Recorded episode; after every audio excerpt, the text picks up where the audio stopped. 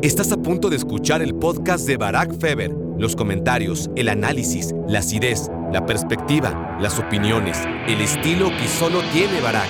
Francia, durante estos 10 años de Didier Deschamps, ha sabido, insisto, eh, este vestidor tan problemático de siempre, manejarlo de manera muy óptima. No tiene rencores, con lo fácil que es perder el piso y, y además eres Didier Deschamps, ¿no? Fuiste campeón del mundo como jugador, capitán y como entrenador. Nadie en la historia del fútbol puede decir eso, nadie.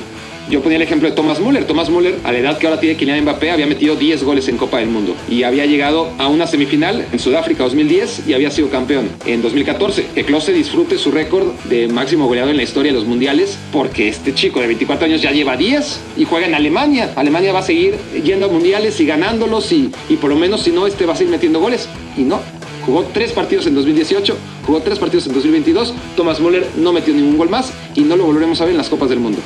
Si lo ubicamos en 1978, este conteo, nos damos cuenta que Francia y Argentina, aún sin haberse encontrado en la final hasta ahora, han estado casi en todas las finales.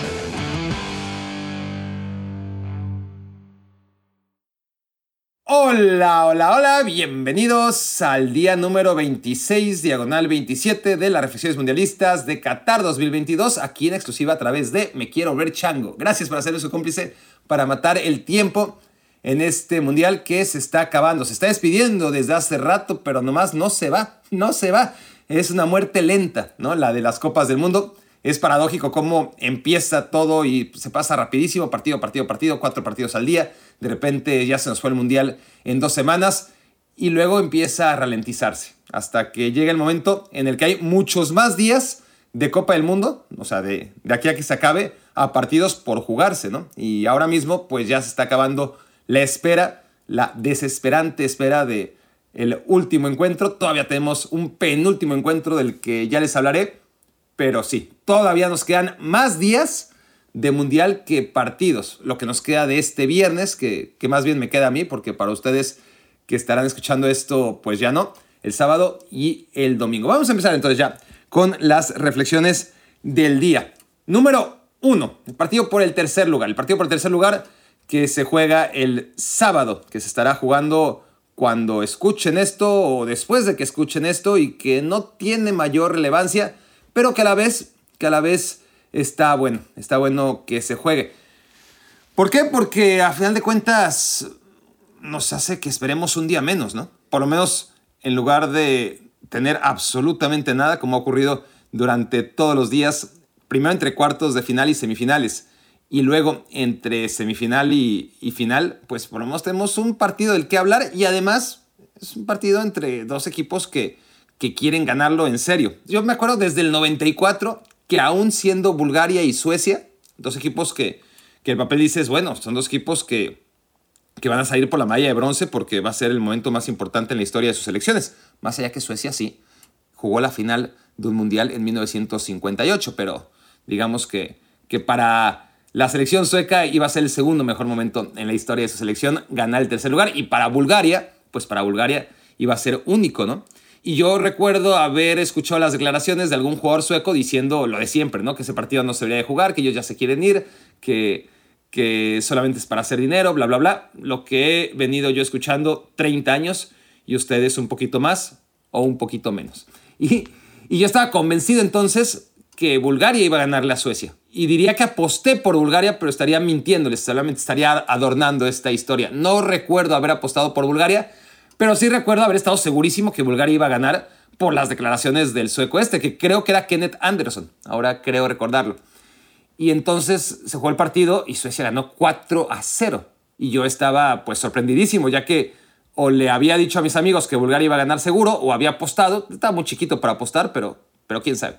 El caso es que desde ahí dudo y dudo mucho de lo que digan los protagonistas sobre el partido que va a dilucidar quién queda en tercer lugar en la Copa del Mundo, coincidiendo en todos los argumentos de que qué hueva, de que para qué, de que qué más da. Pues está bien, ¿no? Está bien que, que, jueguen un partido extra, que se ganen su medalla, que nos den un partido más de Copa del Mundo, que es cada cuatro años, no se quejen, ¿no? Es un partido más de Mundial. Primero están como locos queriendo ver hasta el gana Corea del Sur en fase de grupos, ¿no? Y luego ya le hacen fuchi a un Croacia contra Marruecos por el tercer lugar. No mamen, ¿no? No mamen. Este es un partido en el que puedes, por lo menos como protagonista, quedarte con un recuerdo material, ¿no? De un tercer lugar en Copa del Mundo. Y la verdad es que desde el 94 yo tengo buenos recuerdos del partido por el tercer lugar. Croacia le ganó a Países Bajos, también me sorprendió. Países Bajos a mí me encantaba en el 98, perdió contra Brasil y, y después perdió contra Croacia, cuando yo estaba seguro que iban a ser campeones del mundo. Resultó que no alcanzaron ni siquiera tercer lugar. 2002 fue un mundial de mierda, pero el mejor partido de 2002, lejos, fue el partido por el tercer lugar entre Corea del Sur y Turquía. Para empezar, fue el gol más rápido en la historia de los mundiales, eh, de Davor Zucker. No, no, no, de, de Hakan Sukur. Sí, claro. Era Davor Zucker, estaba jugando con la selección croata cuatro años antes. Cuatro años después es el pedo de que se te acumulen tantos mundiales en la cabeza. Bueno, cuatro años después de que Davor Zucker quedara en tercer lugar con la selección croata en Francia 98, apareció Hakan Sukur, delantero de Turquía, para meter el gol más rápido en la historia de los mundiales en un partido por el tercer lugar que fue vibrante realmente en contra de Corea del Sur, que lo gana Turquía y además, qué bueno que lo ganaron, porque fue su última aparición en Copas del Mundo. ¿Quién le iba a decir? Turquía que no había ido nunca al Mundial, creo que había ido una vez al Mundial, pero en los tiempos aquellos en donde le regalaban eh, la invitación y, y, ya, o sea, en blanco y negro, hace mucho, mucho, no sé si fue Suiza 54 o Francia 38, pero esa había sido la única Copa del Mundo de, de Turquía. Turquía va a 2002, clasifica a 2002 y, queda en tercer lugar. Y cuando ganan ese partido, pues nadie iba a imaginar que iban a pasar 20 años y pasarán 24 por lo menos sin que Turquía, que ha estado en una que otra Eurocopa y a veces a un muy buen nivel, pues en el Mundial nada más nada. Y luego que en el 2006 recuerdo un buen partido, recuerdo un buen partido, tampoco tengo demasiadas memorias honestamente, pero eran dos protagonistas que igual y, y no querían tanto el tercer lugar como sí cuatro años antes Corea del Sur y, Turquía, ¿no? Pero bueno, Alemania contra Portugal y Alemania que, que demuestra que el partido por el tercer lugar en casa les interesa y, y acaba ganándolo. En 2010 me parece que fue un buen partido. ¿Se acuerdan de cuál fue? A ver, les doy dos segundos. Fue Uruguay, un partido en el que acaban perdiendo precisamente contra Alemania. Alemania fue bi tercer lugar, ¿no? Bi bronce en los mundiales de 2006 y 2010 y parecían muy malos resultados para los estándares alemanes, ¿no?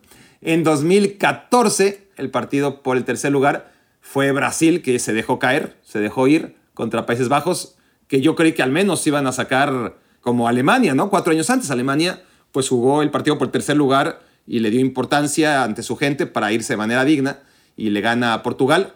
Pero Brasil, después de recibir siete goles contra Alemania, se deja ir contra Países Bajos y Países Bajos le gana 3 a 0. Fue muy divertido desde mi punto de vista.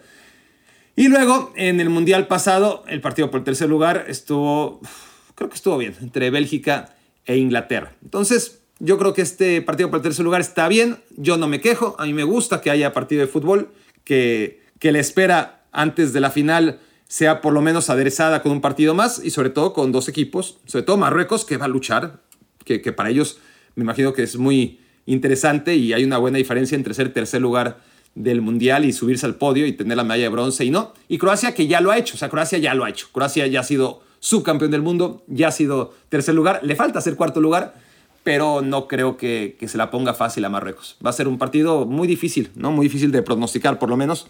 Así que les invito a verlo, aunque la mayoría de ustedes estarán escuchando esto ya después de haberlo visto y, bueno, ya dirán, Barak tenía razón o, o Barak estaba güey. Reflexión número dos. El tema con el partido por el tercer lugar es que es una mamada, ¿no? La neta. Y para ejemplificarlo, Argentina, ¿no? Argentina que no se anda con mamadas en la historia de los mundiales, nunca ha jugado un partido por el tercer lugar. Eso es increíble, ¿no? Les acabo de decir que Alemania dos veces seguidas jugó el partido por el tercer lugar y lo tomó con la seriedad que solamente los alemanes saben a la hora de asumir encuentros. Pero pues todas las selecciones grandes en algún momento han estado jugando el partido por el tercer lugar, sobre todo cuando son anfitriones. Italia le tocó también en 1990, ¿no? Y la selección de Argentina nunca, eso es bastante curioso, ¿no? Nunca ha jugado un partido por el tercer lugar, simple y sencillamente porque de las seis semifinales que ha jugado el albiceleste, como bien saben, porque ha sido un dato bastante sonado, porque además faltaba menos, ¿no? Así tenía que ser Seis semifinales, seis victorias de Argentina. Luego ya en la final, pues por ahora ha ganado dos, ha perdido tres, pero no ha perdido una sola semifinal. y por ende nunca ha tenido que lamentar el tener que jugar el tercer lugar, que vaya, vaya que intuyo yo que lo lamentarían mucho, se quejarían mucho, no sé por qué, pero toda la sensación de que, de que sería la típica selección que diría, no, yo no quiero jugar este partido por el tercer lugar porque no me sabe nada, pero antes de eso, pues me parece que, que, mucho mejor que en lugar de quejarse por jugar por el partido del tercer lugar, pues evítalo, ¿no? No lo juegues, o sea, ya si estás en la competencia, pues tienes que jugarlo, ¿no? Pero evítalo, métete a la final y, y asunto resuelto, y ese es el caso de Argentina. Reflexión número 3. Bueno, si han seguido las noticias de la selección francesa, pues ahora resulta que Coman está con un virus, que Rabiot todavía no se recupera, que Upamecano sigue en las mismas y que el equipo prácticamente se está quedando sin defensas, ¿no? A ver, Barán también es otro de los que suena que, que están mal. Yo creo que afecta, afecta porque pues, nos han entrenado y se supone que por algo son los entrenamientos, ¿no? Si, si no fueran importantes, pues les darían el día libre y, y ya, es importante entrenarse y mucho más los días previos a la Copa del Mundo. Entonces, yo no dudo que van a estar, me parece a mí que Francia va a sacar su once de gala, pero, pero ciertamente es algo que camina a una final de Copa del Mundo. No entrenar los días previos porque estás enfermo. Todos salimos de una gripe, ¿no? O de un virus ahí medio raro en 24, 48 horas. Van a salir.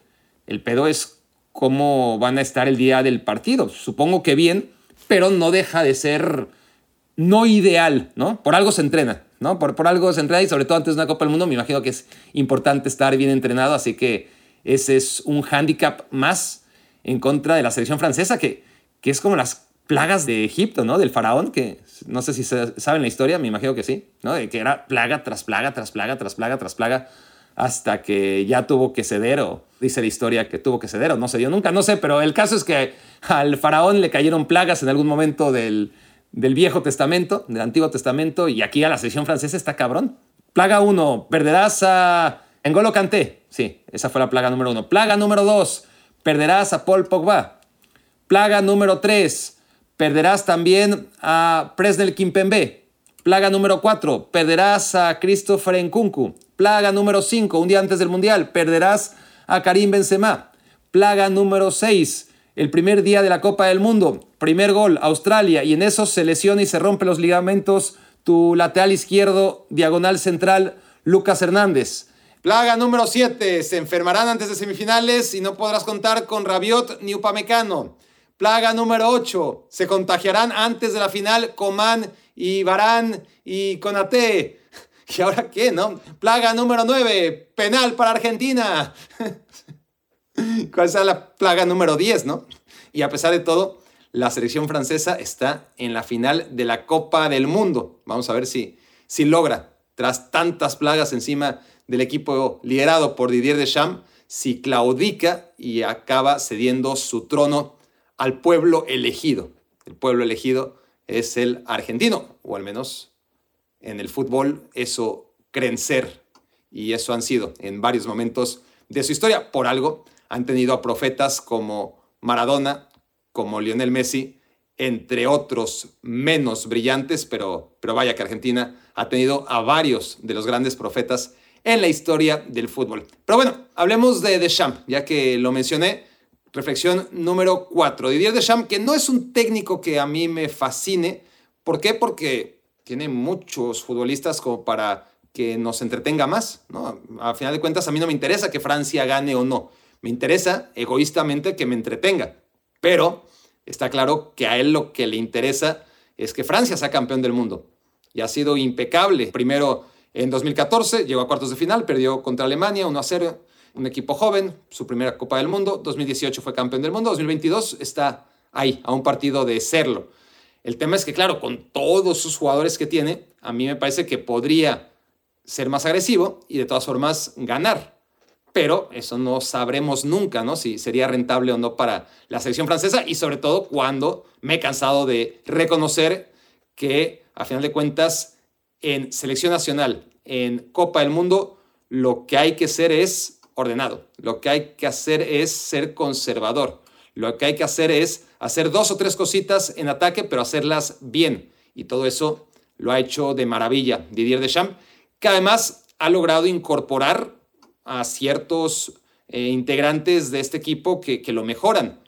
Seguramente orillado por las lesiones, pero lo mejoran de cara al espectador. Vuelvo a decir, está por verse todavía en una final en la que tengan que respaldar lo hecho hace cuatro años, si realmente son mejores, o no solamente más atractivos. Siguen siendo ese equipo que te queda de ver, como ya lo he dicho en otras ocasiones, pero sí que es un equipo que por un par de elementos, por lo menos, y me refiero a Dayutu Pamecano y a Teo Hernández, es más agresivo, porque son dos futbolistas de naturaleza ofensiva, aún siendo uno defensa central y otro lateral por izquierda. Son dos futbolistas que, que necesitan atacar, ¿no? Eh, cada uno a lo suyo. Upamecano conduciendo y, y sirviendo con pases precisos y, largos, o buscando incluso alguna vez filtrar algún balón, pero sobre todo anticipándose, ¿no? Eh, yendo a cada balón y, asumiendo esos riesgos ¿no? Eh, propios de, un jugador de Bundesliga, que uno podría pensar, y aquí es donde quiero reconocer a Didier Deschamps, que Didier Deschamps, entre tantos centrales que puede escoger, porque si algo tiene Francia, más allá de muy buenos jugadores y muchos, en muchas posiciones, en casi todas, les sobran centrales. Yo no sé, pero probablemente si hacemos una lista de los 20 o 25 mejores centrales del mundo, nos salen ocho franceses. Es así. Entonces, dentro de todo lo que puede escoger, porque, a ver, son Barán y Kimpembe sus titulares eh, si todos estuvieran sanos, ¿no? Pero es que aparte tendría Fofana, que no ha debutado aún con la selección de Francia y que el Chelsea, pues por algo, más allá de que sea el Chelsea y haga tonterías, pagó prácticamente 100 millones de, euros por él. Y, y, además está Saliba, que en el Arsenal, después de mucho tiempo y temporadas en que el Arsenal no estaba convencido, lo cedió a Saint Etienne, al Nice, al Olympique Marseille y Saliba ha demostrado que está listo para ser un defensa central de un líder de la Premier League como está haciendo ahora mismo en el Arsenal. Y aún así Saliba está por detrás de Konaté en la lista de preferencias de, de Deschamps. Y así podemos seguir y seguir y seguir, ¿no? Con la gran cantidad de futbolistas franceses que podría utilizar Deschamps de manera más conservadora para la posición de defensa central y aún así ha apostado por Upamecano con todos los riesgos que esto representa, que por ahora no se han visto en seis partidos y esperemos por el bien de Upamecano y de Deschamps que no se vean en el séptimo encuentro, ¿no? Esas distracciones o esas precipitaciones o esos excesos de confianza en los que suele incurrir, al menos cuando juega en sus clubes, en el RB Leipzig primero y en el Bayern Múnich ahora, el muy buen jugador que es Dayot Upamecano. Y el otro es Teo Hernández. Teo Hernández que si es el mejor lateral del mundo por izquierda, pues es debatible, ¿no? Eh, creo que hay tres que están en un momento alto de sus carreras y que tienen altibajos, obviamente. De repente es Alfonso Davis, de repente es Andy Robertson, de repente es Teo Hernández, pero son los tres mejores. Y si lo son, lo son sobre todo por su vocación ofensiva, ¿no? Eh, no tanto por lo bien que defienden. No digo que lo hagan mal, ¿no? Eh, Robertson defiende mejor que Alexander Arnold en el Liverpool. Alfonso Davis pues, es un jugador que, que te vale por dos porque, porque no solamente ataca, sino que regresa muy rápido a sus labores. Y Teo, pues Teo tiene mala leche, Teo es sucio, Teo es, este, es, es gandalla, ¿no? Eh, y eso le, no, no, no, solamente es un jugador de, de florituras y de ir a buscar la portería rival y de llegar a línea de fondo y centrar, sino que es bastante duro también en, en defensa. No tan bueno como Lucas, pero aquí está el tema, ¿no? Que, Didier Deschamps, aunque fuese obligado en parte por las lesiones de Kimpembe y de, bueno, del hermano de, Teo, de Lucas, en el lateral izquierdo, pues podría optar por futbolistas un poquito más conservadores, ¿no? Como Saliba, por ejemplo, o, o Mendy en esas posiciones, y ha apostado por jugadores mucho más agresivos. Y eso hace a esta Francia un poquito más atractiva de lo que era hace cuatro años. Vamos a ver si logra ser también, también campeona del mundo. Francia, durante estos 10 años de Didier Deschamps, ha sabido, insisto, eh, este vestidor tan problemático de siempre, manejarlo de manera muy óptima.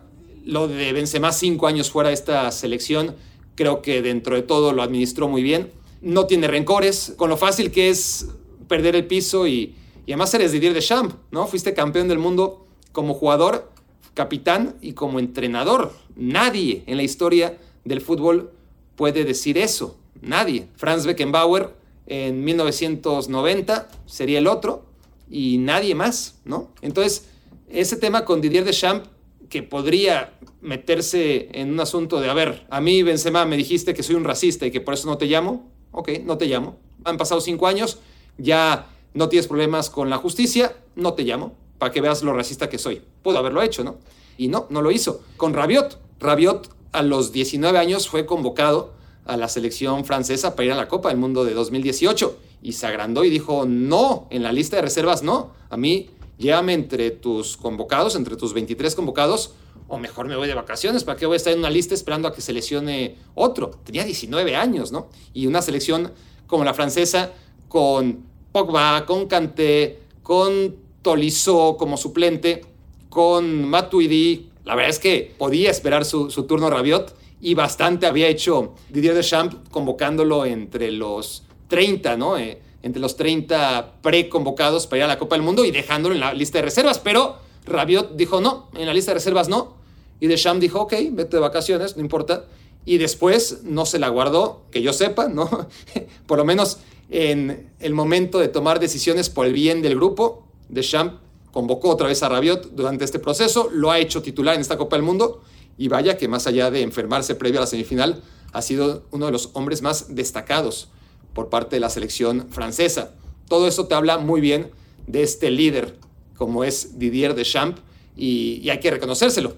No me gusta, como dije ya, su fútbol me parece bastante demasiado conservador para lo que tiene. Creo que podría ser exitoso con un poquito más de agresividad, siendo esta selección francesa, además, por momentos, una selección que mueve muy el balón rápido, que no necesita mucho el balón. Yo no, pido que, quiere, que tenga el balón y que lo ande tocando, no se confundan. ¿eh? Yo no quiero que, ande tocando el balón entre Upamecano y Barán, que, que, podría hacerlo perfectamente porque tiene mucho talento para ello, y Chouameni, y que no pase. No, no. Hemos visto a Francia como con 30, 35, 40% de posesión, no me importa el porcentaje, pero es una posesión de calidad, es una posesión agresiva, es una posesión en el campo contrario, es una posesión rápida, pero es una posesión que se repite pocas veces durante los partidos, ¿no? Estos momentos de brillantez francesa en las que hace circular con precisión y rapidez el balón y triangula y, genera, pues es lo suficiente, nada más lo suficiente, ¿no? No va un poco más allá para no sufrir tanto sus partidos, ¿no? Para que realmente los domine. Yo creo que podría. Ahora, independientemente de eso, tampoco me gusta que haya dejado fuera, sobre todo después de tantas lesiones, a gente como Musa Diaby, que no para de hacer goles y asistencias en el Bayer Leverkusen, y además que es un perfil diferente porque te juega por izquierda, pero a, a perfil natural. Yo sé que por derecha tienes a Coman, tienes a Dembélé, por izquierda solamente tienes a Kylian Mbappé, pero bueno, en una de esas llévate a Musa Diaby, se lo merece, ¿no? Aunque no juegue demasiado. Y Bissam Ben Yedder, lo de Bissam Ben Yedder ahí sí me parece una grosería. Habrá que ver, obviamente, porque, porque no es que no lo haya llamado nunca, lo ha llamado varias veces y algo no le gusta o de su personalidad o de su fútbol o, o vayan ustedes a saber, pero es increíble que tras tantas lesiones, o sea, se cayó en Kunku, se cayó Benzema. A mí ya me parecía increíble que, que no estuviera aún antes de que se caían en Kunku y Benzema. Pero después de lo del futbolista del RB Leipzig y del Real Madrid, que aún así llamara a Colo Muani y a Marcus Turam y no a Bissam Ben Yedder, me pareció honestamente no solamente increíble, sino irritante. Pero, pero está en la final. está en la final y poco más hay que decir acerca de Didier Deschamps, sobre todo cuando vemos lo que ha sido la selección francesa en tiempos pues ya remotos, gracias al propio Deschamps, ¿no? Lleva 10 años enfriando las cosas en Francia, que, era terrible. Si hace un esfuerzo mental, como el que tuve que hacer yo, para recordar hace unos días quién fue el último técnico de Francia antes de Deschamps, recordarán, o les haré recordar, que fue Laurent Blanc. ¿no? Laurent Blanc fueron dos años muy duros para la selección francesa, enmarcados además por temas muy delicados, ahí sí de racismo. Si, si les interesa el, el tema, ahí está Google para que vayan ustedes y acudan a la fuente más fiable posible, porque es un tema demasiado delicado y que yo no quiero tergiversar con mi memoria. Pero sí que, que fue una grabación, o fue. Sí, yo, yo creo que fue una grabación que él no sabía. Estaba hablando ahí sobre la cantera francesa y, y en particular sobre los jugadores de origen no francés. No me acuerdo si, si se enfocaba más en los negros o en los árabes o en ambos. Pero bueno, se metió en problemas de Champ porque hizo comentarios sin saber que le estaban grabando que lo dejaron muy mal parado. Y, y antes de Champ ni hablar, lo, lo, de Domenech, ¿no? Con los horóscopos y los líos en los que se metía y todo lo que pasó con, con esa Francia antes y después de Sudáfrica 2010, pero sobre todo en Sudáfrica 2010, en que venían como subcampeones y Anelka se va de la concentración y Henry también se pelea con todo el mundo y, y a manotazos prácticamente con el auxiliar de Raymond Domenech. En fin, lo de Francia, honestamente, el que se haya enfriado y además haya logrado Deschamps en estos 10 años hacer de este un equipo, ¿no? Un equipo en el que más allá de los roces y todos los egos que siempre va a haber cuando hay tantas figuras, pues que a la hora buena en la Copa del Mundo responda ya dos veces como ha respondido, pues te habla de que más allá de que yo no comparto algunas cosas con Deschamps, tengo que rendirme a la evidencia de que es un gran técnico, un técnico histórico ya, ¿no? Para la posteridad en el análisis del fútbol.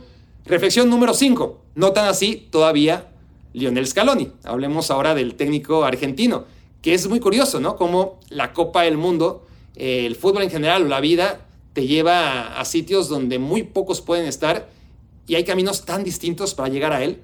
¿cuántos técnicos de los mejores de la historia de, del hoy y del ayer nunca han ni estarán en una final de Copa del Mundo, ¿no? Guardiola estará algún día, difícil. Mourinho, complicado. Ferguson, nunca. Y así podemos pasar, ¿no? Eh, uno por uno, los perfiles de los mejores técnicos en la historia y la gran mayoría no han estado en posición de jugar una final de Copa del Mundo. Y, y Deschamps, así como llegó a la selección francesa después de haber sido capitán, campeón del mundo, y luego, no solamente porque yo fui capitán y campeón del mundo y ahora soy técnico, me van a a la selección francesa, ¿no? Dirigió al Mónaco, lo llevó hasta la final de la Champions, la perdió, por cierto, contra el Porto de Mourinho, se fue a la Juventus, la Juventus estaba recién ascendida, no le fue tan bien, se fue al Olympique Marseille, no me acuerdo cómo le fue en el Olympique Marseille, pero ya había hecho lo suficiente como para que le dieran las riendas de la selección francesa. Con Scaloni, todo lo contrario. Y miren que estamos hablando de un futbolista que jugó también Copa del Mundo. El tema es que si antes de que nombraran a Lionel Scaloni en 2018, y, y ahora comento de qué manera lo nombraron, lo nombraran entre comillas, si antes de 2018 hacíamos un recuento de, a de memoria, qué futbolistas argentinos fueron al Mundial de 2006, aquella vez en la que le ganan a México con gol de Maxi Rodríguez y pierden en penales contra Alemania y el, acordeón de Jens Lehmann. Probablemente uno de los últimos, o sea, hablaríamos, pues sí, ¿no? De, Crespo, de Riquelme, hablaríamos de muchos jugadores, de, de Sorín, nos equivocaríamos en algunos, ¿no? Diríamos Mascherano, por ejemplo, a Messi, etcétera, etcétera. Pocos, se acordarían de Lionel Scaloni. Y si hacemos un ejercicio de memoria, seguramente sería de los últimos, de aquellos que, que más cerca estén de la selección argentina y mejor memoria tengan, pues quizás habrían recordado a Lionel Scaloni como uno de los integrantes de 2006. Quiero decir con esto que cuando en 2018, tras la desastrosa Copa del Mundo de Rusia, con el equipo dirigido por San Paoli, y que había pasado el patón Bausa antes y Martino antes, es decir, en un solo proceso eliminatorio, pasaron tres entrenadores por Argentina.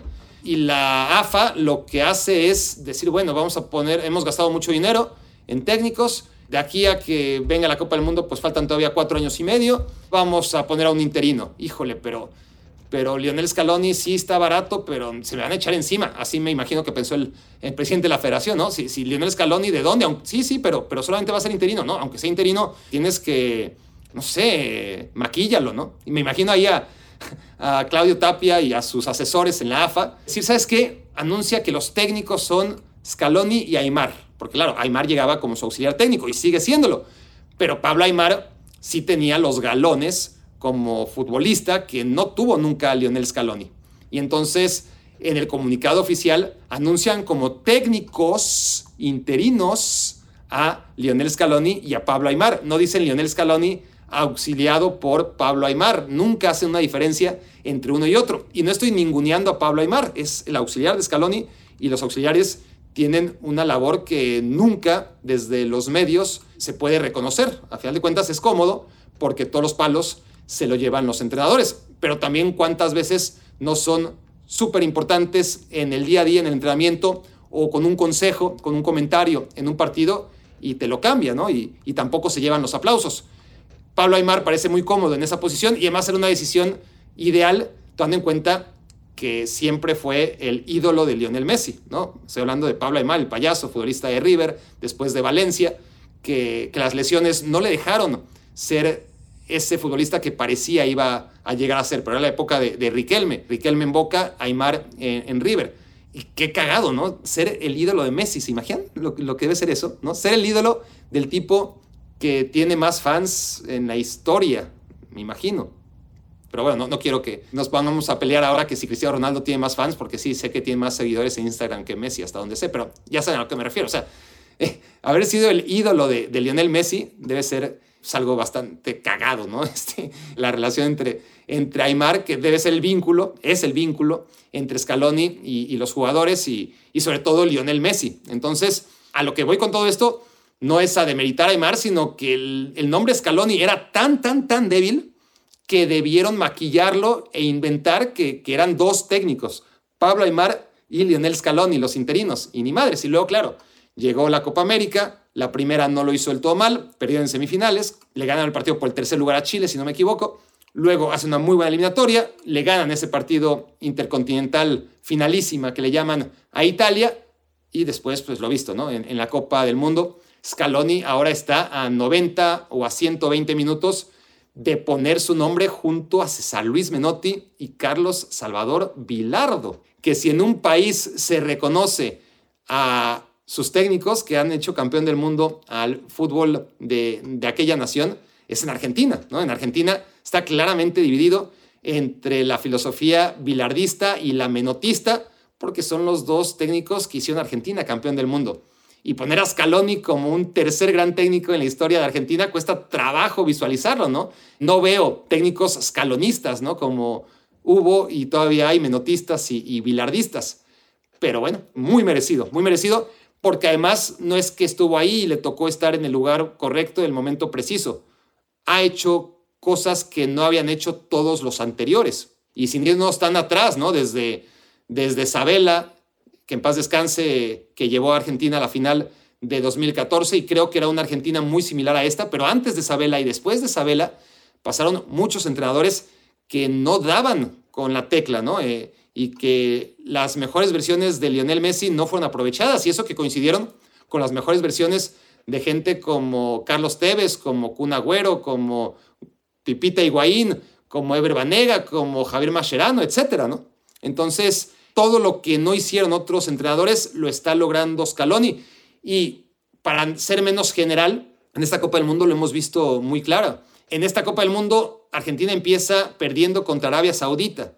Había muchos jugadores que no estaban en el momento idóneo como para ser titulares en una Copa del Mundo. Paredes, uno de ellos, Papu Gómez, otro, me parecen malas decisiones, pero también supo, más allá de que también vienen acompañadas de, lesiones esas decisiones, pues Lautaro no anda bien, pues fuera. Y entra un chico con tan poca experiencia como Julián Álvarez. En el medio campo, que no tienen experiencia, Enzo Fernández y McAllister, pues ni modo, son los que mejor están y los mete a jugar.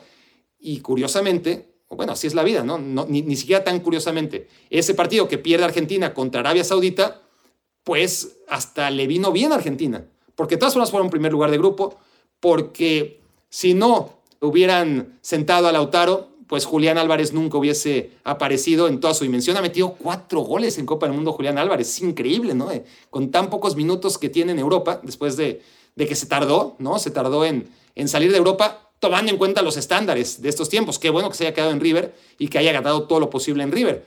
Pero dio el salto a Europa y además a un equipo donde parecía imposible que jugara. Lo normal es que lo cedieran, es lo que esperábamos la mayoría y, y ni madre, estaba listo para, para jugar, aunque fuera los pocos minutos que le da Pep Guardiola en el Manchester City que los aprovecha muy bien. Ha metido cuatro goles en el Mundial y la verdad es que Lautaro, en el momento en el que ha estado, pues difícilmente, si no lo hubieran sentado, habría respondido tan bien como lo ha hecho Julián Álvarez. Y lo mismo podemos decir de Paredes y del Papu Gómez, que ciertamente se lesionó. Luego lo de Ángel Di María, pues no se puede controlar, ha estado lesionado. Pero las entradas de Enzo Fernández y de McAllister, siendo tan jóvenes y sobre todo con tan pocos partidos en selección, te hablan de un técnico decidido. Y decidido también a dejar a Otamendi bajo viento y marea. Él nunca ha tenido dudas, ha sido el futbolista con el que más se ha casado de todos. Ninguno ha jugado más minutos con Scaloni que Otamendi, jugó todos los partidos de la eliminatoria y uno que vea a Scaloni o a Otamendi a nivel de clubes, más allá que ahora el Benfica es uno de los mejores equipos de Europa y que no deja de ser un nombre importante en el Otamendi, pues lo teníamos un poquito como ese jugador que era medio malo con el City de Pellegrini, que mejoró un poquito con Guardiola, pero que no mejoró lo suficiente como para quedarse en el Manchester City y que de ahí pues terminó de regreso en la liga portuguesa, ¿no? Pues bueno, Scaloni no ha tenido ninguna duda. Con Otamendi lo ha hecho el líder de la defensa y también es una decisión que le avala, ¿no? Porque Otamendi, por supuesto que no le ha fallado. A quien nos ha fallado es a todos sus detractores, que, que hemos sido muchos. Reflexión número 6. Sí, ya fui a cenar, ya fui a hacer pipí, ya volví, ya... Ustedes saben a qué me refiero, si es que son me quiero volver changuistas asiduos, que no se pierden de una. Y si no, no se preocupen, ya lo entenderán. Con el tiempo ya lo entenderán. Reflexión, ningún misterio, ¿eh? nada que ocultar, simplemente no hay que perder tiempo en eso. Reflexión número 6, decíamos. Les hablaba ayer del tema, o antier, porque ayer, pues por supuesto que, que insisto, ¿quién esperaba que hiciera reflexiones ayer? Gracias, realmente gracias, si estaban esperándolo. Son lindos, son inocentes, me los quiero comer a besos. Este no, ayer no hubo reflexiones, pero antier sí. Y antier les hablaba este ejercicio de cómo si partimos la historia de los mundiales del 74 a la fecha, ¿no? desde que se entrega una nueva copa, desde que el mundial se juega con otro tipo de fútbol, pues hay países, y en concreto Brasil, que se van rezagando. Y hay dos potencias emergentes, Argentina y la selección francesa. Eso no lo desarrollé lo suficiente y aprovecho hoy que no hubo día de partido. Mañana sí habrá muchas cosas que reflexionar porque habrá un encuentro que esperemos nos deje reflexiones y por supuesto la, previa de la final. Pero aquí déjenme ahondar un poquito más en este tema. Porque si empezamos ya no en 1974, hagamos un poquito de trampa y empecemos en 1978. Porque en 1974 todavía hay muchas fotos en blanco y negro, ¿no? Si se dan cuenta, todavía era como... Apareció la naranja mecánica, sí, pero seguíamos en transición hacia la modernidad.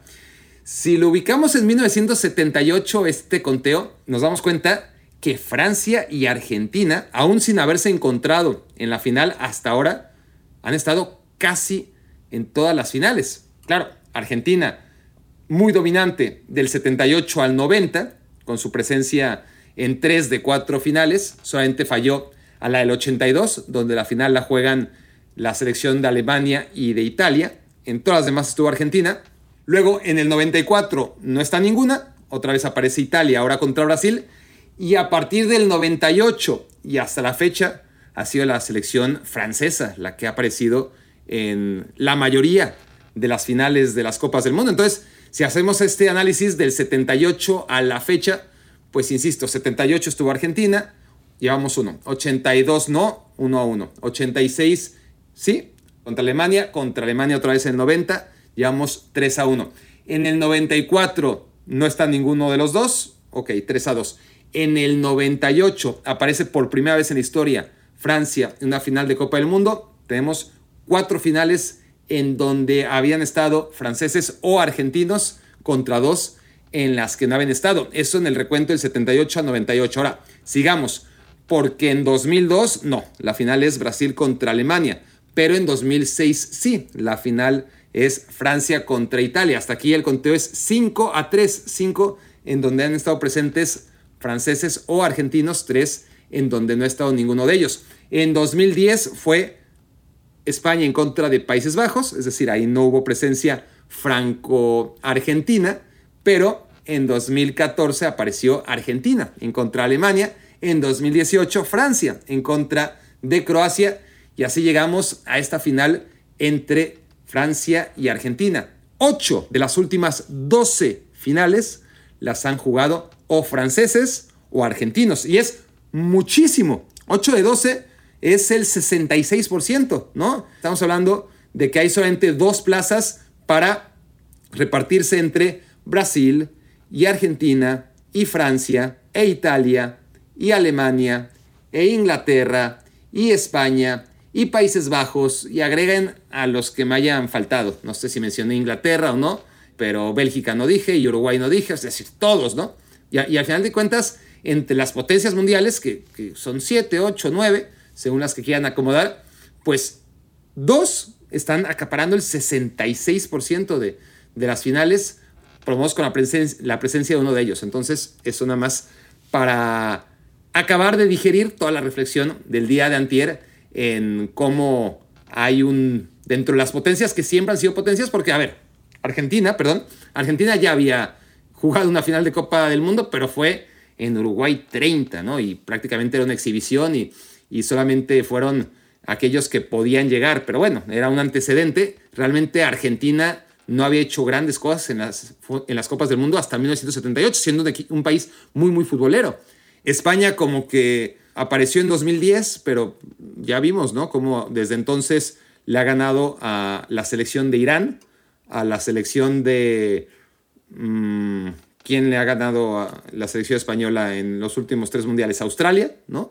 Australia, Irán y en esta última Copa del Mundo que le ganó a Costa Rica. Esas son sus tres victorias, pero bueno, España aunque juega su primera final en 2010 y no fue un semifinalista recurrente tampoco, pues siempre ha sido un, país con mucha tradición futbolera y, y, una selección alimentada por jugadores muy buenos del Barcelona y del Real Madrid. Pero, pero no han dado ese salto que sí dieron los argentinos a partir del 78 y los franceses a partir del 98. Ese es un tema con España. A esas alturas, eh, España no ha logrado darle continuidad a su éxito de 2010. No digo que sea campeón siempre, pero ya lleva tres Copas del Mundo y ha estado muy, muy lejos, muy, muy lejos de por lo menos volver a semifinales.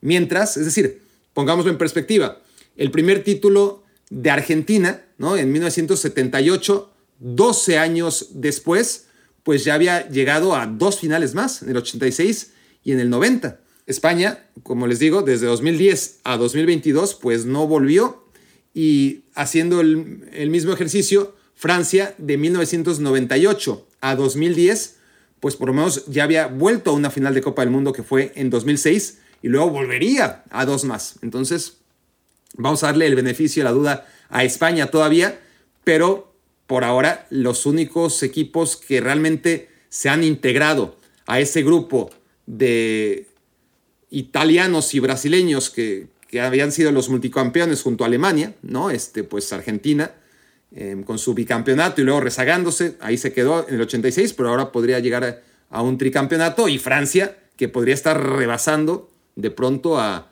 a, casi todos, ¿no? A todos los que no se llamen Alemania, Italia y Brasil, cuando era una selección que nunca se había metido en una final hasta el 98. Pero no se confundan, una selección de mucha tradición, que en 82 y 86 llegó a semifinales de Copa del Mundo, y quienes la vieron, sobre todo en el 82, decían que, que, que Francia era un gran, gran, gran equipo que, debió haberle ganado a Alemania y que probablemente le hubiera ganado a Italia a la final.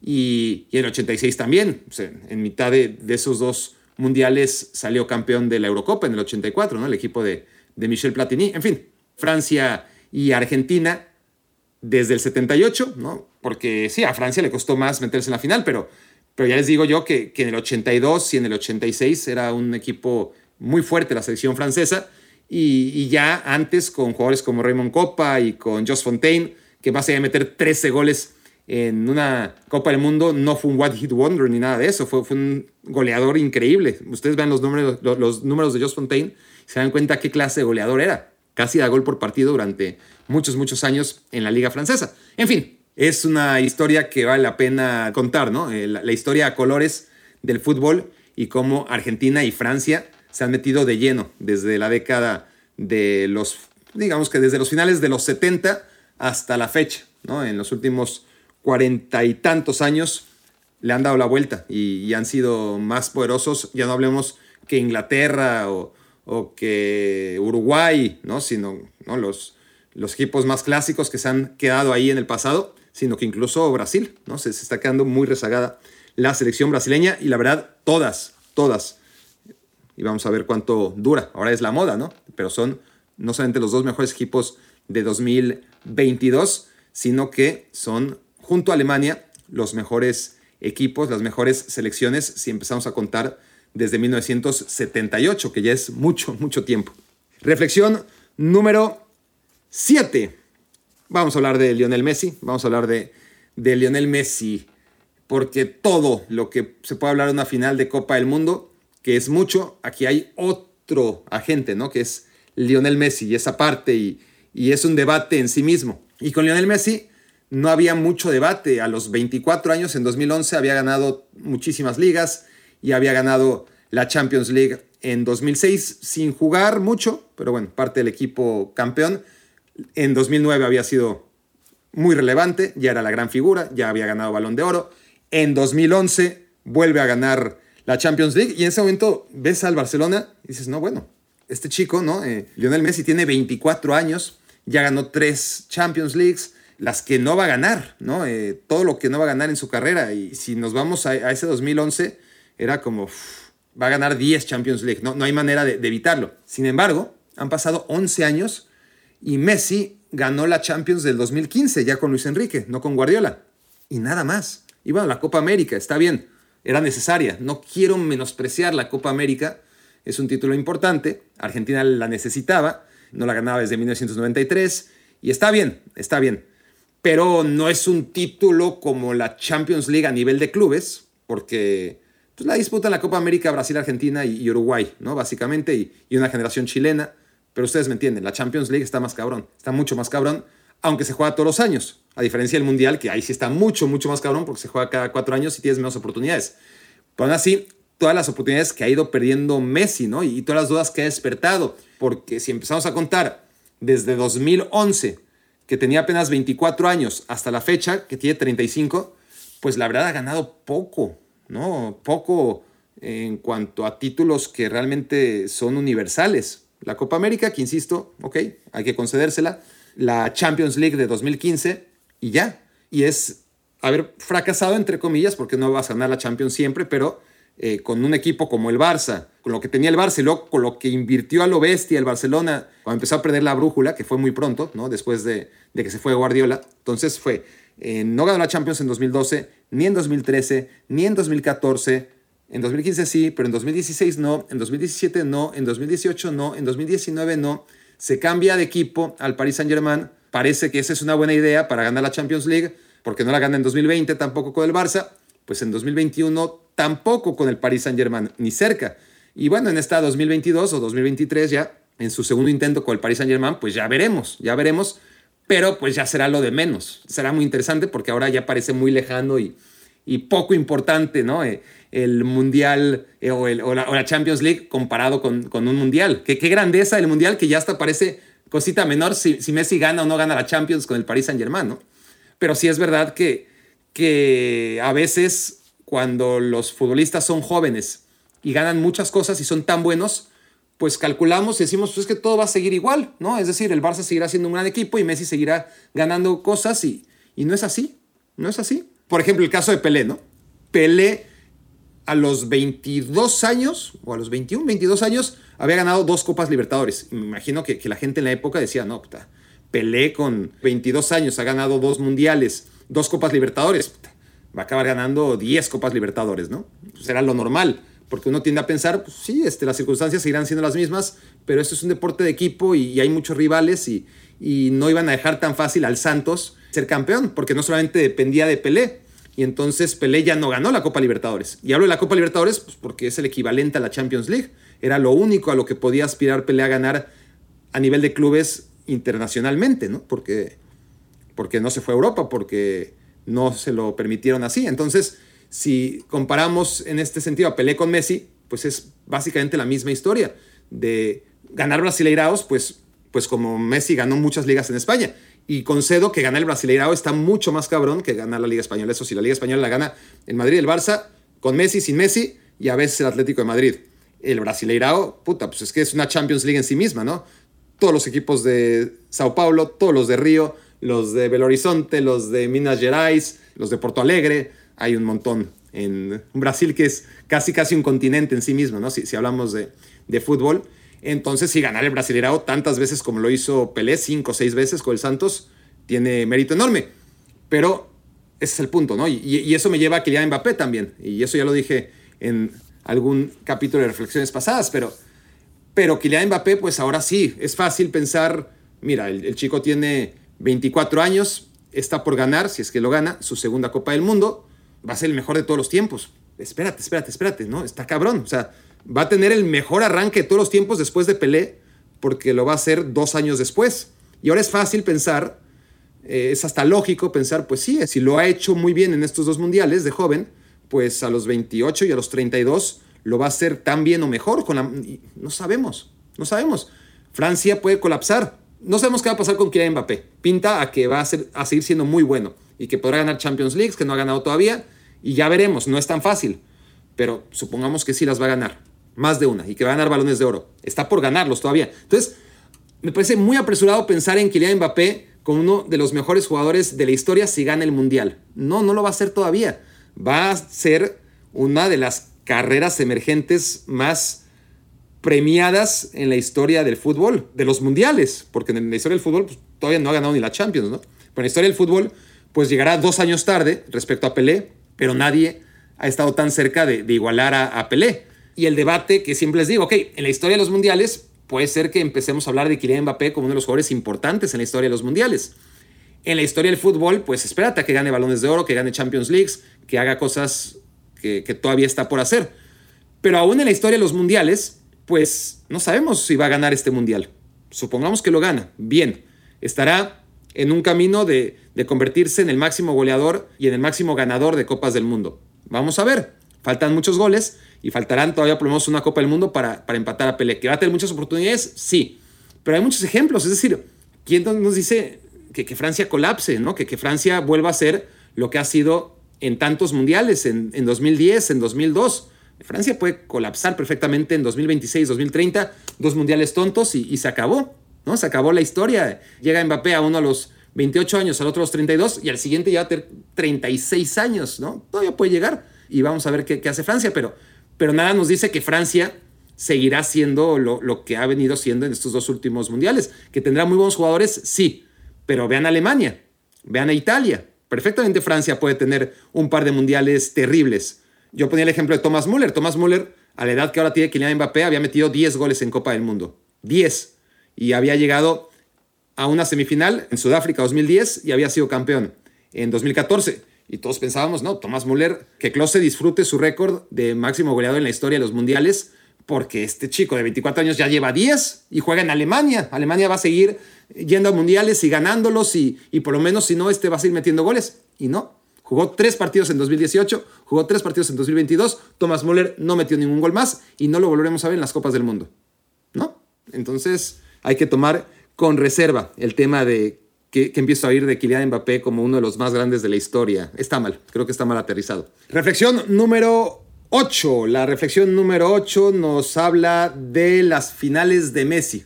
Sí, es un poco más de Messi, pero ahora no va a ser nada fácil como parece, ¿no? Eh, parece que se dice es que Messi la final y Argentina tiene el factor Messi. Y, a ver, Messi en su mejor época, físicamente hablando, obviamente ahora tiene una paz mental y una capacidad que, que, ha ganado, ¿no? Jugando al fútbol, una visión periférica y, y bueno, tiene todavía esas cosas que, que, dices, wow, wow. No solamente el pase que, encuentra, ¿no? Este, entre los pies de, de Akei en contra de Países Bajos, una defensa otra cosa no, pero, pero Países Bajos tiene una de las mejores defensas del mundo, ¿no? Y la manera de filtrar ese pase a Acuña, increíble, ¿no? ¿no? No sé si el Messi el pasado, siendo el mejor de todos, habría sido capaz de, de un pase como ese.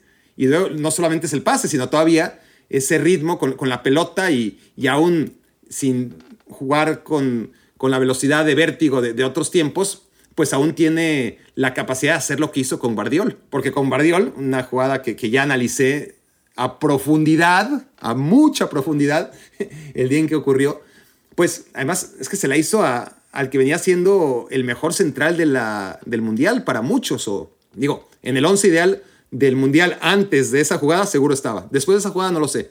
Pero es que no se lo hizo a cualquiera. No te lo hizo a ti ni a mí. Y Messi a los 35 años todavía es capaz de, de, de hacer ese tipo de jugadas en las que hay que tomar como 200 decisiones, en que hay que medir al rival, en que hay que acelerar, hay que poner pausa y, y al final nos regaló una jugada épica, ¿no? Eso sigue siendo Lionel Messi. Pero, pero Lionel Messi en sus mejores versiones físicas y, y, de fútbol en general, es decir, este Messi me encanta, pero no voy a caer en la tentación de decir que este Messi de 35 años es mejor que el Messi de 23 o de 29 o de 32, que todavía era muy, muy, muy bueno. No lo es, no lo es. Es muy bueno, hace cosas incluso mejor de las que hacía antes, pero en general si yo puedo escoger, pues me quedo con, con otras versiones de, de Lionel Messi. No digo que esta no valga, ¿eh? pero las otras versiones de Messi en el tiempo, pues fueron perfectamente neutralizadas en muchas finales, en muchas, muchas, muchas finales con selección argentina, ¿no? Otra cosa es con el Barça, pero con la selección argentina, súper neutralizado una y otra y otra vez. Eh, le ocurrió en contra de Chile dos veces en Copa América, hizo muy poco Lionel Messi, honestamente, en ambas finales. Contra Alemania muy poquito, muy, muy poquito, en la final de 2014. Ahí ya llevamos tres finales. Y luego contra Brasil, pues sí, lo que pasa es que la gana y, hace una gran Copa América. Los partidos de fase de grupo, de cuartos de final, la semifinal, muy bien Messi. Pero en la final no. En la final le, cuesta mucho y, y, Brasil anula a Lionel Messi. Entonces, Alemania, Chile dos veces, Brasil han anulado a Messi en las finales con, con Argentina. Y bueno, lo normal, si tomamos en cuenta el pasado, pues lo normal sería que Francia lo anulara. Todo el mundo está esperando que ocurra algo extraordinario, que, por primera vez Messi aparezca en una gran final con la selección argentina. Ojalá eso haría que Argentina estuviera mucho más cerca de, de, ganar la Copa del Mundo, esa copa que ya le toca a Lionel Messi por todo lo que ha hecho a lo largo de su carrera. Pero también hay que contextualizar que esta es su quinta final con selección argentina y que la verdad, de las cuatro finales que ha jugado hasta ahora, en las cuatro los rivales han demostrado que no es imposible, como se dice o como se ha dicho, eh, neutralizar a Messi, taparle las vías de acceso, desconectarlo del partido. Y bueno, ese es el gran reto de la selección francesa. Reflexión número 9. La reflexión número 9 es sobre los rivales que han tenido los campeones del mundo antes de llegar a la final. Esto para contextualizar el tema de es que Argentina ha llegado a la final, sí, pero, pero ¿a quién se enfrentó? No ha enfrentado a ningún equipo que a priori era favorita para meterse a una final. Es decir, Argentina ha encontrado un camino que se le ha acomodado hacia la final. Bueno, vamos a ver si en la historia esto es primera vez que ocurre o si más bien es la regla y no la excepción en los campeones del mundo. Yo les voy a decir los nombres y ustedes sacarán conclusiones. En México 86, Argentina eliminó en este orden a Uruguay, a Inglaterra y a Bélgica para jugar la final. En el 90, Alemania, antes de llegar a la final, eliminó a Holanda, hoy mejor conocido como Países Bajos, a Checoslovaquia y a Inglaterra. Hay que puntualizar qué tipo de selección era esa holandesa, ¿no? Respecto a la actual. Eso hace un poquito más complejo este ejercicio. 1994, Brasil vence a Estados Unidos, a Países Bajos, que todavía tenía una gran selección, y luego a Suecia. Es un camino que creo que podemos considerar similar al que ha tenido ahora la selección argentina.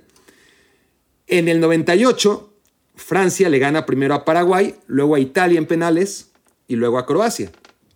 Tuvo que pasar por Italia en penales, ¿no? No fue fácil, a priori.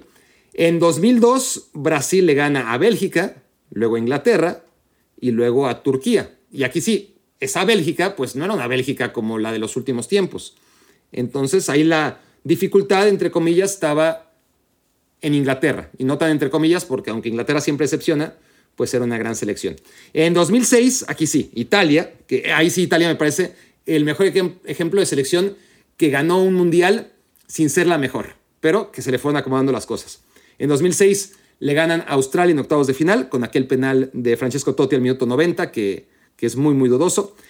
Luego le ganan a Ucrania en cuartos de final. Y eso sí, le ganan a Alemania, una Alemania muy, muy flojita, pero, pero que jugaba en casa y que había que ganarle y le gana en tiempo extra la selección italiana. Así que bueno, aunque fueron Australia y Ucrania, luego le tuvo que ganar a Alemania en condición de local. En 2010, España le gana primero a Portugal, ya de Cristiano Ronaldo, luego a Paraguay y luego a la selección alemana. No fue nada fácil el camino de España a la final de 2010. En 2014 Alemania le gana a Argelia, pero luego le gana a Francia y después le gana a Brasil para meterse en la final. En 2018 llega la selección francesa, ganándole a Argentina primero, a Uruguay después y a Bélgica. Más o menos se le acomodó, pero, pero pues tuvo un camino, pues no, no, Argentina, Uruguay, Bélgica, sobre todo esa generación de Bélgica, pues fácil no fue. Y en 2022, pues Australia, Países Bajos y Croacia. En fin, saquen ustedes las conclusiones. Es prácticamente lo mismo que todas las selecciones que han sido campeonas del mundo han tenido que enfrentar o ha tenido un camino que podríamos concluir es un poquito más fácil que el resto. Reflexión número 10. Y aquí hice otro ejercicio. Como no había fútbol, hice un ejercicio porque sé que a muchos de ustedes les gusta y a los que no se pueden ir. Nos vemos mañana. Gracias por hacerme su cómplice para matar el tiempo. Pero este tema de Nike y Adidas que se enfrentan en una final. Estaba arrasando Nike, como he dicho en reflexiones anteriores, como nunca antes. Metió a todos los equipos que quiso en octavos de final. Arrasó con todo lo demás. Adidas estaba con una representación muy, muy pequeña. Nike los tenía prácticamente a todos, pero se fueron eliminando hasta llegar a la final un equipo de Nike contra otro de Adidas, que es un clásico en sí mismo, ¿no? El de la marca alemana contra la marca norteamericana. Y yo siempre he tenido la sensación de que Adidas tiene de hijo a Nike, pero era una sensación. Entonces me puse a revisar todas las grandes finales, y cuando digo todas las grandes finales, chequé copas, debía haber checado, ahora que lo pienso, Copa América. Debía haber checado Copa América también. Pero bueno, no me hubiera ayudado mucho, porque creo que habría que ver Chile si vestía Nike, que le ganó dos veces a Argentina, y ahí hubiera alterado eh, ciertamente mi, mi ejercicio, que quería más bien comprobar que Adidas tiene de hijo a Nike, ¿no? Lo que hice fue checar finales de Copa del Mundo, finales de Eurocopa y finales de Champions League. Y estos son los resultados. Se han enfrentado un equipo vestido por Nike y un equipo vestido por Adidas 11 veces. Pocas veces a nivel de selecciones, pocas, menos de las que creí, pero empezó parejo. En el 98 la primera vez, porque Nike no irrumpió en el fútbol hasta que vistió a Brasil, pagó 400 millones de dólares por vestir a Brasil 10 años, cifras que hasta ahora parecen increíbles, y eso que estamos hablando antes de que se inflara tanto el mundo del fútbol, se empezó a inflar ahí, yo creo que hay un antes y un después, cuando Nike pagó 400 millones de dólares por vestir a Brasil. Bueno, Brasil vestido por Nike pierde ante Francia vestido por Adidas en el 98. Luego, final de Champions de 2001, en penales, Bayern, vestido por Adidas, vence al Valencia, vestido por Nike. En 2002, Nike se venga, Brasil le gana a Alemania. En 2004, sorpresón, Grecia, vestido por Adidas, le gana a Portugal, vestido por Nike. Y yo creo que aquí es donde nace mi sensación de que Adidas tiene de hijo a Nike, porque si hasta Grecia le gana a Portugal, en Portugal en su Eurocopa, pues parecía que, que no había forma de vestir Nike y ganarle a un equipo Adidas en la final. Pero la siguiente vez fue en 2008, final de Champions League, Manchester United contra Chelsea, el resbalón de John Terry, y en ese momento, al revés de lo que pasa ahora, Manchester United era vestido por Nike y Chelsea por Adidas. Ahora es al contrario. En 2010, la final es Inter contra Bayern Múnich y el Inter de Mourinho le gana al Bayern de Bangal. El Inter Nike le gana al Bayern Adidas. Es decir, hasta ahí 3 a 3. Entonces no estaban fundamentadas mis sensaciones sobre el dominio de Adidas sobre Nike. Luego vino la final de 2010 del Mundial. España-Adidas le gana a Países Bajos con Nike. Luego vino la final de la Champions League 2014. Madrid-Adidas, Atlético, Nike. 2016 otra vez. Real Madrid-Adidas le gana al Atlético de Madrid, ahora en penales, vestido por Nike.